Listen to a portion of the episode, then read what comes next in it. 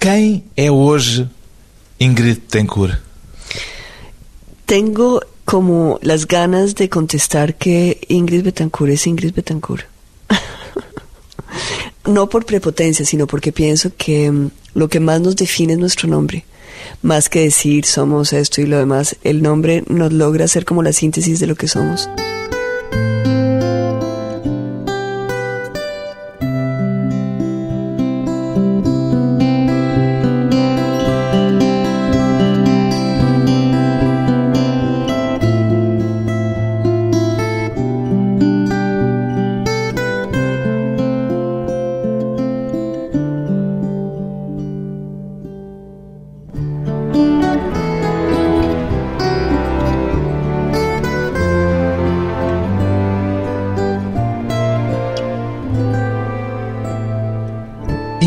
Ingrid Betancourt, 49 anos, cientista política e ex-candidata à presidência da Colômbia.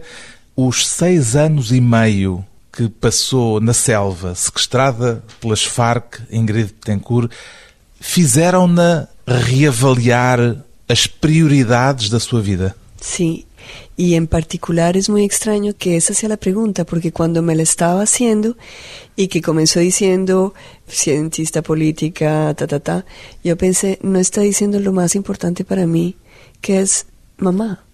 Es decir, eso es lo más importante de lo que yo soy. E isso foi algo que descobriu na selva? Sí. No que lo descubrí, porque yo tenía muy claro que los momentos más intensos de mi vida eran con mis niños, el nacimiento de mis niños, mi felicidad ha sido de mis niños, pero también porque he venido reflexionando que en la vida todos los amores cambian. Uno se enamora, se desenamora, ama diferente, es decir, el paso del tiempo cambia el amor, salvo con los hijos. Con los hijos es siempre ese amor intacto, virgen de contaminación, en que uno pase lo que pase, lo sigue adorando. E na selva, quando esteve sequestrada, isso tornou-se mais claro para si, de algum modo? Sí, porque son como las, digamos, la permanencia, es como los valores eternos. Para mí, digamos, la relación con mi padre y mi madre son estructurantes, pero la relación con mis hijos también es una relación estructurante. Qual foi a transformação mais intensa que a experiência que viveu provocou em si? Bueno, yo creo el descubrimiento de lo espiritual. Es decir, de alguna manera, durante los años previos al secuestro, el tema espiritual me era ajeno y tenía mucha dificultad en entender la palabra espiritual. Espiritual no sentido de religioso? No, precisamente no. Es decir, ¿qué es lo espiritual? ¿Cómo definir lo espiritual en un ser humano? Bueno, lo espiritual es todo aquello que hay en nosotros mismos que nos hace ser lo que somos. Entonces, ¿cómo? Bueno, las emociones. Las emociones hacen parte del ámbito espiritual. Porque o corpo estava sujeito a sofrimentos que tinha de ser capaz de evitar que a alma sofresse? Sí, yo creo que también hay de eso. Es cuando todo te es adverso y que tú quedas en la trinchera de ti mismo, en que no tienes más espacios en el que tú tienes al interior de ti, bueno, tienes que entrar en contacto con ese espacio interior y ahí descubres que hay muchas cosas que pensabas que no son. Bueno, primero, la imagen que tienes de ti. A mí, yo me veía a mí misma como una mujer fuerte, heroica. Yo me batía contra los carteles de la droga y contra los corruptos en Colombia y esa era mi, decir, esa era mi batalla. E percebeu que somos todos fracos? Sobre todo yo. Es decir, puede que uno mire a los demás y diga, bueno, esto, pero yo, yo estaba sintiendo miedo, estaba sintiendo mucha fragilidad, no era el héroe que pensaba que era.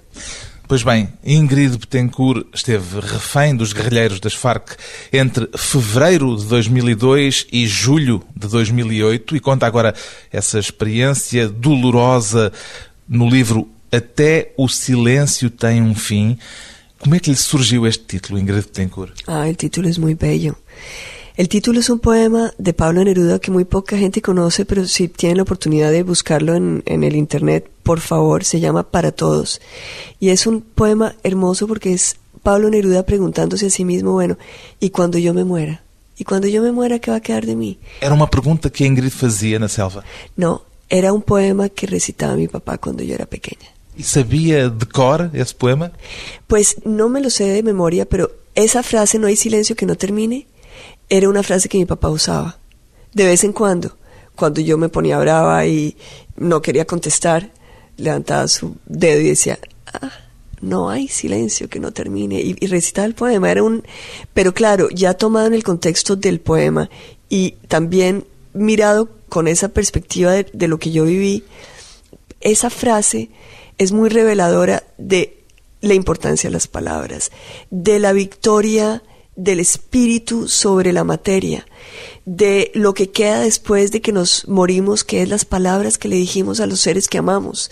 Es decir, son tantos códigos que hay en esa frase y es muy revelador también de lo que es el libro. E esse verso ocorreu-lhe durante o período em que esteve no cativeiro ou foi qualquer coisa de que só se lembrou quando foi libertada? Cuando yo estuve muy enferma, en un momento en que estaba muy, muy enferma, me volvieron, es decir, fue como esos recursos que uno tiene para agarrarse a la vida. Y a mí me llegó la voz de mi papá cuando él me recitaba los poemas de Neruda. Esa voz de mi papá me llegó y me salvó y me, me volvió a darle. Es decir, eso fue lo que me sacó, digamos, de esa caída hacia la muerte que yo estaba teniendo. A selva é um lugar silencioso um lugar de ruídos? De ruidos aterradores. Y de ruidos aterradores para personas como yo que... Sobretudo durante a noite, imagino. No, y durante el día también. De muchos ruidos que, a ver, la gente lo que tiene que entender es que cuando uno viene de la ciudad, uno tiene ruidos que puede identificar y que por más de que son desagradables, sabe de dónde vienen.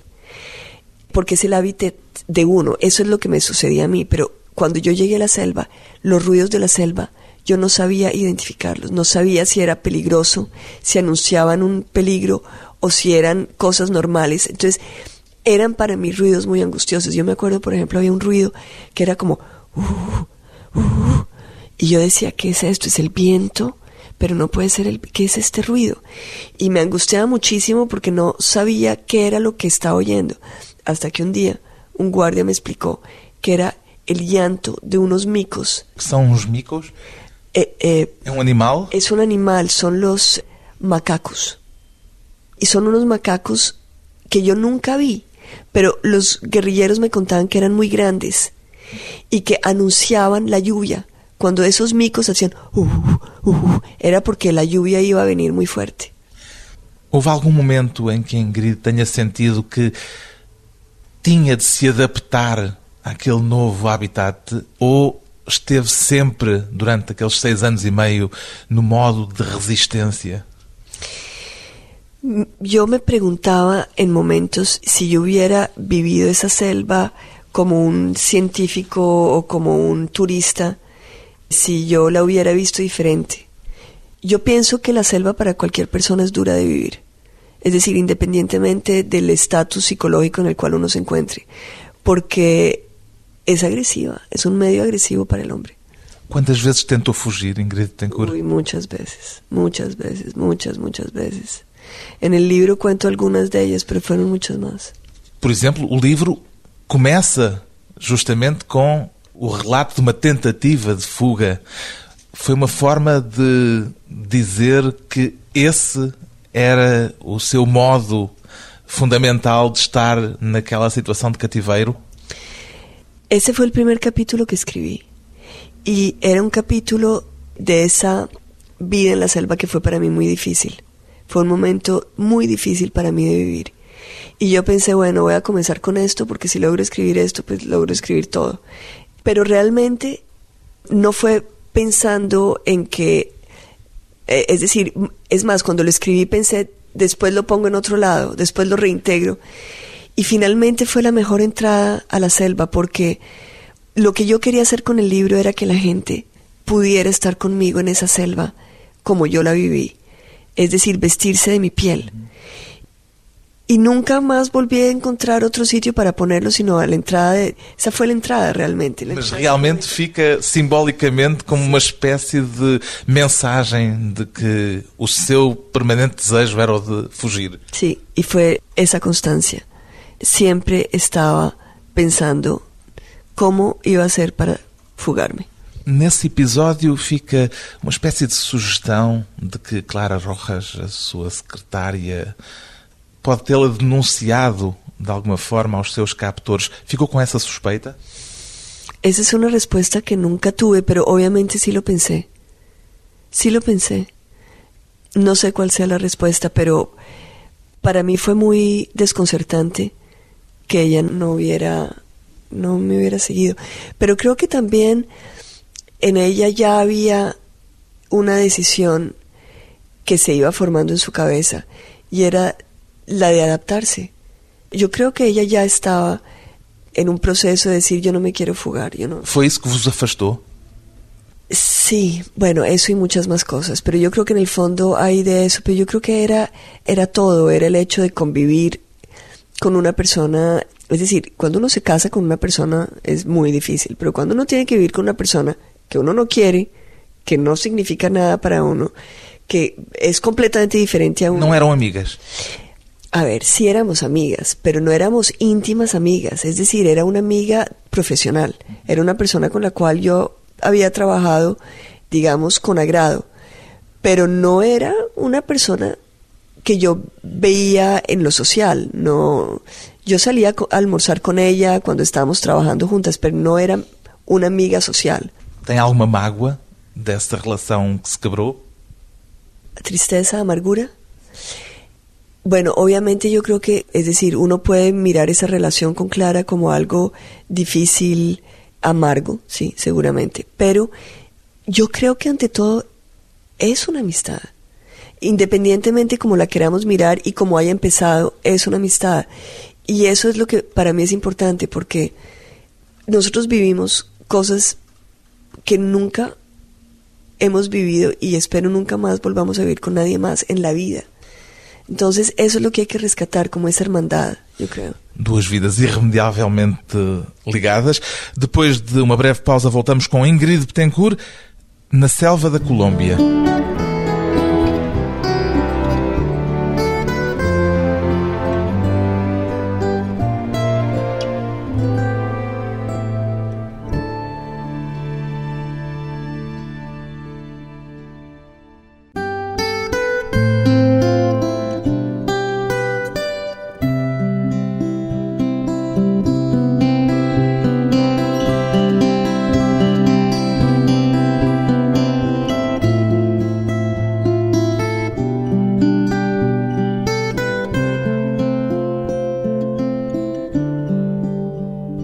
À conversa com a ex-candidata presidencial colombiana Ingrid Betancourt, de cada vez que tem de responder a perguntas sobre aquilo que viveu na selva durante seis anos e meio, Ingrid Betancourt ainda sente que a história é a sua história ou já é a história de uma personagem que está a criar pela repetição desta narrativa que tem contado a tanta gente? Lo puedo contar un millón de veces y sigue siendo algo muy íntimamente mío. Em, Ainda se emociona por vezes ao recordar aquilo que viveu? sí, todavía me emociono, hay veces que lloro. Hay días mejores que otros. Hoy creo que es un muy buen día porque no he llorado. Y no, es decir, no, no, no han brotado las lágrimas. É porque está sol, Puede ser que estoy bien emocionalmente, sí. Mas tem quebras emocionais ainda. Bueno, claro, hay momentos en que estoy más, digamos, vulnerable que otros. Eh, pueden ser cosas físicas, cansancio, puede ser gripa o un acontecimiento durante el día que me haya producido malestar. Y eso obviamente hace que las emociones broten más fácilmente, sí. Sonha com os episódios que viveu? Sí, claro, todavía sueño, sí, mucho. Ujú. Muito. Pesadelos ou sonhos Pesadillas todavía hay muchas. Pero digamos que eso ya lo integro cuando me levanto después de una pesadilla. Me levanto, estoy en la libertad, entonces eso es- arregla todo. um momento particularmente traumático, um dos mais traumáticos seguramente, foi aquele em que a Ingrid Betancourt soube da morte do seu pai na selva. Como é que recebeu essa notícia? Con mucho dolor. Con mucho dolor. Leu a notícia no jornal, que é uma coisa estranhíssima numa situação daquelas. Sí. Fue todo, fue. Es decir, cuando me llegan esas hojas de periódico, me llegan porque habían traído unas legumbres en el campamento. Legumbres. Sí, y no teníamos nada que leer y pedimos que nos dejaran leer ese periódico porque no había nada más que hacer. Era como... ¿Y era un jornal de cuánto tiempo? Viejo, era un periódico viejo. Mi papá había muerto un mes antes y nadie me había dicho nada. La guerrilla me había escondido la muerte de mi padre. Entonces cuando me llega esas hojas, el horror de la situación fue primero enterarme de manera fortuita, leyendo, es decir, viendo una foto que no tenía nada que ver, una foto de un sacerdote con periodistas alrededor, y fue a leer lo que decía en el pie de la foto. Yo hubiera podido no leer nada, hubiera podido no interesarme por esa foto. No me esperaba a que ahí mencionaran el féretro de Gabriel Betancourt. Y fue cuando leí esas tres palabras juntas, féretro, Gabriel Betancourt, que entendí que mi papá había muerto. Entonces eso fue muy doloroso. Entender que había muerto hacía tiempo, que yo estaba, que esa noticia mi familia la había vivido un mes antes. Es decir, que ni siquiera había simultaneidad del dolor en el tiempo con mi familia. Es decir, cuando a mí me dolía a ellos ya eso ya había sido vivido por ellos um mês antes. Ingrid Betancourt ouvia regularmente a sua mãe, a voz da sua mãe e a voz dos seus filhos num pequeno rádio sí. que tinha. Pero fíjate que eso se produjo solamente al cabo del año y medio, casi de los dos años. Es decir, durante ese primer año yo nunca oí porque no sabía que se mandaban mensajes. Nadie me había dicho, la guerrilla no me informaba. O rádio onde ouvia essas emissões foi-vos dado pela guerrilla? Fue dado por la guerrilla, pero fue dado al cabo de mucho, es decir, a mí el primer radio que me llega, me llega al cabo del año y tres meses. Que efeito emocional é que tinha para si ouvir a voz da sua mãe, a voz dos seus filhos? Era qualquer coisa que lhe dava uma força adicional ou, pelo contrário, que a fazia sentir mais profundamente naquela situação desesperada em que se encontrava? Bueno, obviamente compañeros míos lo vivían de otra manera, pero para mí la voz de mi mamá era una fuente de amor. Y para mí era muy importante porque yo estaba en un, en un eh, mundo de crueldad y de desamor, donde las personas a mí no me querían. La guerrilla era muy dura conmigo. Entonces la voz... ¿Particularmente consigo? Particularmente conmigo. Es decir, a mí me trataban con mucho mayor dureza que a todos los demás otros prisioneros. Por ser o símbolo y o rosto naquele grupo? Sí, por ser todo lo que la guerrilla odiaba.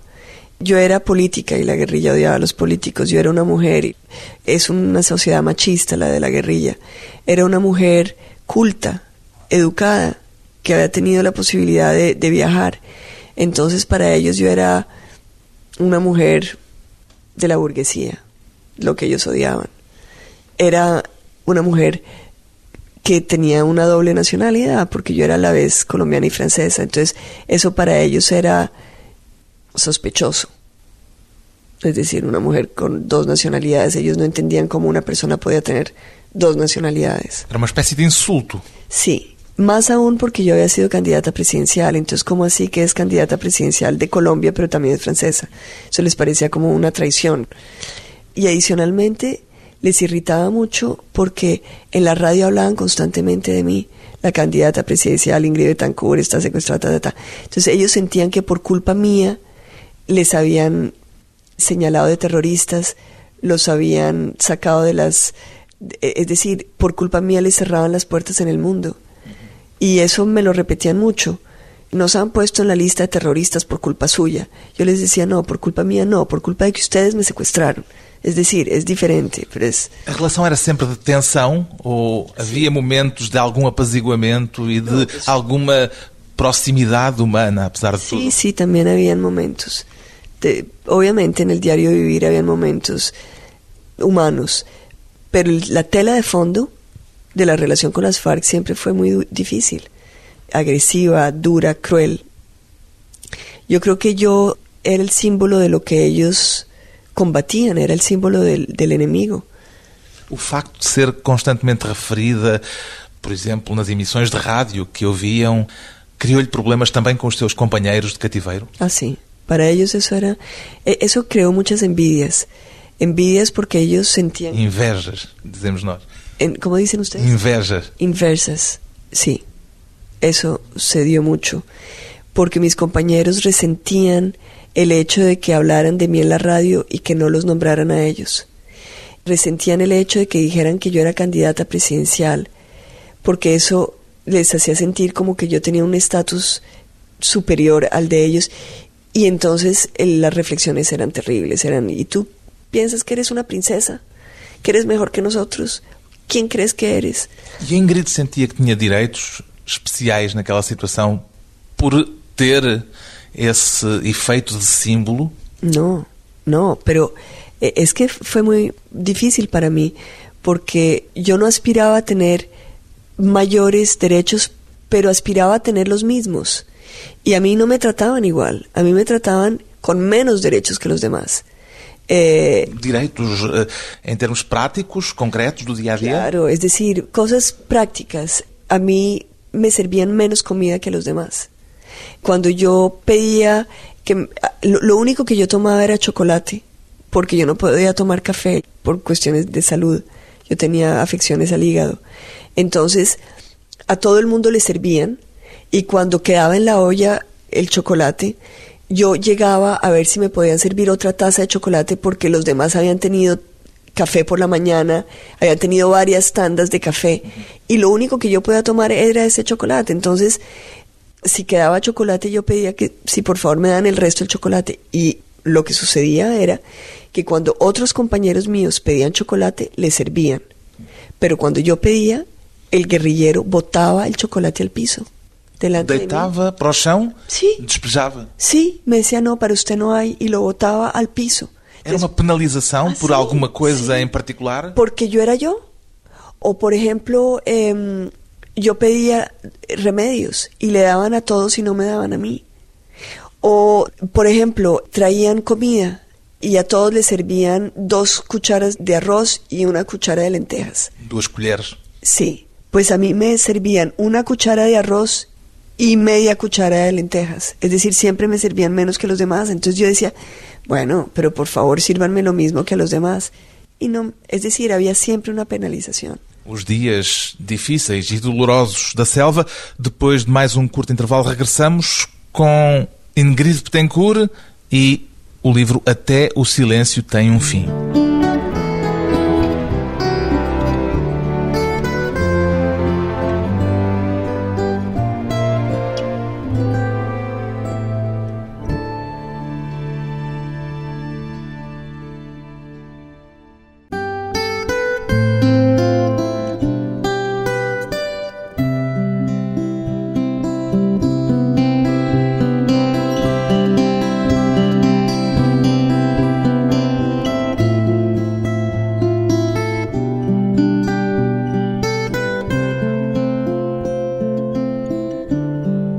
Convidada hoje para a conversa pessoal e transmissível Ingrid Betancourt, autora do livro Até o Silêncio Tem um Fim.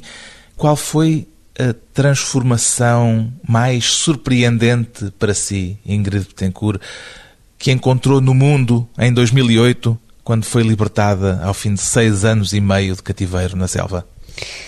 Os avanços em comunicação e primero... ¿Qué, ¿Los telemóviles? Sí, pero los telemóviles, nueva versión. Es decir, cuando a mí me secuestraron, el teléfono móvil era pesado y no servía sino para llamar. Hoy en día, con un teléfono haces de todo. Mandas emails, recibes películas, mandas fotos, te metes por el internet. Es una oficina ambulante. Y Ingrid no sabía que eso existía. No, no, eso fue para mí un, un increíble descubrimiento. Y lo otro fue el tema de todo aquello que hoy sirve para publicitarse, es decir, Facebook, Twitter, y debo confesar que aún sí entiendo que es muy importante y que es muy necesario y que es muy útil, em, no me gusta. No me gusta porque me da la impresión que estamos perdiendo la esencia de lo que es la comunicación humana, que es sentarse en un café a hablar con las personas. Hoy en día no hay tiempo para estar en un café a hablar con las personas porque estamos sentados en un computador hablando con las imágenes virtuales de mucha gente. El contacto personal lo estamos perdiendo. O contacto pessoal que imagino foi aquilo que mais sentiu falta durante o tempo em que esteve cativa. Sí, pero también es el que más valoro. Es el que me parece más importante. Eh, de alguna manera, me pregunto cómo va a ser el mundo de mañana cuando los jóvenes hayan perdido la sensación de lo que es perder tiempo con una persona hablando. O ganar tiempo. Pues es que yo pienso que es ganar. Pero es lindo perder también tiempo, es importante perder tiempo. Es importante que el tiempo lo dediquemos a cosas profundas y yo creo que no hay nada más profundo que dedicarle el tiempo a los demás. No a sí mismo, porque es que el problema del Internet es que le dedicamos tiempo a nuestro ego, a vendernos, a poner la bonita foto nuestra, a publicitarnos de la mejor manera, a crear un, un espacio virtual donde mostramos una imagen de nosotros mismos, la que queremos vender. Mm. É cética em relação cética, a isso. Sim. Enquanto esteve sequestrada, aconteceu, por exemplo, a Guerra do Golfo, a invasão do Iraque. Acompanhou essas notícias ou isso também foi uma surpresa? E o mundo, a forma como o mundo mudou nestes seis anos e meio em que esteve sequestrada, surpreendeu-a de alguma forma? Eu tinha as notícias a través de la radio, pero no tenía las imágenes. Entonces, obviamente, el shock con las imágenes es fuerte. El shock, por ejemplo, de ver cómo la gente envejeció. Los líderes políticos, por ejemplo. Sí, y me cuesta trabajo porque hay veces que me tengo que decir, bueno, yo también envejecí, pero fue para mí un shock ver cómo la gente había el paso del tiempo sobre los demás. ¿Sentiu falta ver televisão na selva, por exemplo? No. Nunca lhe passou pela cabeça a necessidade de ver televisão. Obviamente hubiera querido, si hubiera tenido la oportunidad lo hubiera hecho, pero curiosamente hoy en día la televisión tiene poco espacio en mi vida. Foi uma alteração que foi provocada pela situação que viveu es na selva? Es probable. Es decir, tengo más sed de leer que de ver televisión. Na selva tinha dois livros, a Bíblia e Harry Potter. O primeiro volume do Harry Potter era? Sí, el primer volumen de Harry Potter. Después llegaron otros Harry Potter. Creo que en la selva alcancé a leer como hasta el tercero. Os guerrilheiros traziam Harry Potter? No, los guerrilleros no, pero eh, eh, los prisioneros, cuando estaba el proceso de paz con Pastrana, los mantuvieron en la zona de distensión. Y en la zona de distensión llegaba todo. Y las familias podían mandarles libros. Y uno de los libros que, digamos, se salvaron de las marchas, porque cuando estábamos marchando todo se botaba, porque era muy difícil cargar. Pero algunos de esos libros sobrevivieron e nos chegaram a nós outros. E que efeito é que tinha o Harry Potter naquela situação, naquele meio tão diferente e tão alheio a uma fantasia daquelas? Pues todo el mundo se peleaba el Harry Potter, porque era un medio de evasión. Era la manera de, por algunas horas, salir de la selva y ponerse a, a volar en la Nimbus 2000. A vassoura de Harry Potter. Sí. E conseguia ter eh, a paz de espírito suficiente que é necessária para ler? El tema, cuando uno está en cautiverio, encampamentado, es que el día es muy largo porque no hay nada que hacer. Entonces, cuando se tiene un libro, es como tener una película, es como ir al cine. A Ingrid Betancourt já confessou que na selva não foi a heroína que queria ser. Que papel heroico é que imaginava para si mesma? Bueno, yo pensé que yo podía escaparme y atravesar la selva y pelear con el mundo entero y lograr mi libertad. Es decir, siempre intenté hacerlo, pero no lo logré. Ahora, gracias a Dios no lo logré. ¿Por qué, gracias a Dios? Porque la liberación que me dio la libertad, la operación militar que me dio la libertad, es lo más lindo que me ha pasado en la vida. Fue una operación de cinema. Ah, es decir, yo, yo creo que si yo me hubiera escapado, me hubiera arrepentido. Si hubieran liberado a los otros así, y hubiera dicho, ah, perdí esa Quería operación. lá. Yo quería estar ahí. Es que fue una operación extraordinaria. Fue una cosa absolutamente, sí, totalmente de cine. Y estar presente. Y hay otra cosa muy linda en esa liberación y es la posibilidad de compartirla con otros. Si uno se escapa solo, es la vivencia de uno solo. Pero esa liberación hace que la gozamos cuando yo me reúno con mis compañeros y volvemos a hablar de ese momento y de todo lo que pensamos y de todo lo que vivimos y de lo que fue, es la posibilidad de compartir con otras personas ese momento extraordinario de la vida. Brevemente, a libertação foi uma operação em que os guerrilheiros foram enganados Sí. pelas forças colombianas. Sí, llegaron unos hombres en un helicóptero, haciéndose pasar por amigos de la guerrilla.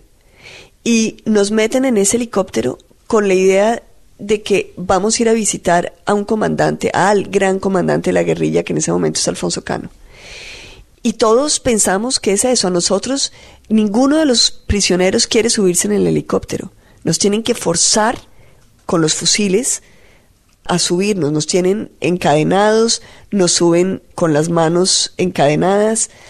Se suben dos, los dos grandes jefes de la guerrilla se suben con nosotros. Y de un momento para otro, esos jefes de la guerrilla terminan siendo prisioneros y nosotros libres. Es decir, Dentro do helicóptero. Dentro del helicóptero, es maravilloso, es, es increíble. Yo, es de los momentos en que realmente uno vive como el destino en un segundo cambia. Es una experiencia absolutamente alucinante.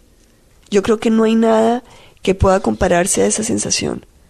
Depois de ter escrito este livro, ficou com vontade de escrever mais? Sí, debo confesar que sí, porque me gustó mucho escribir.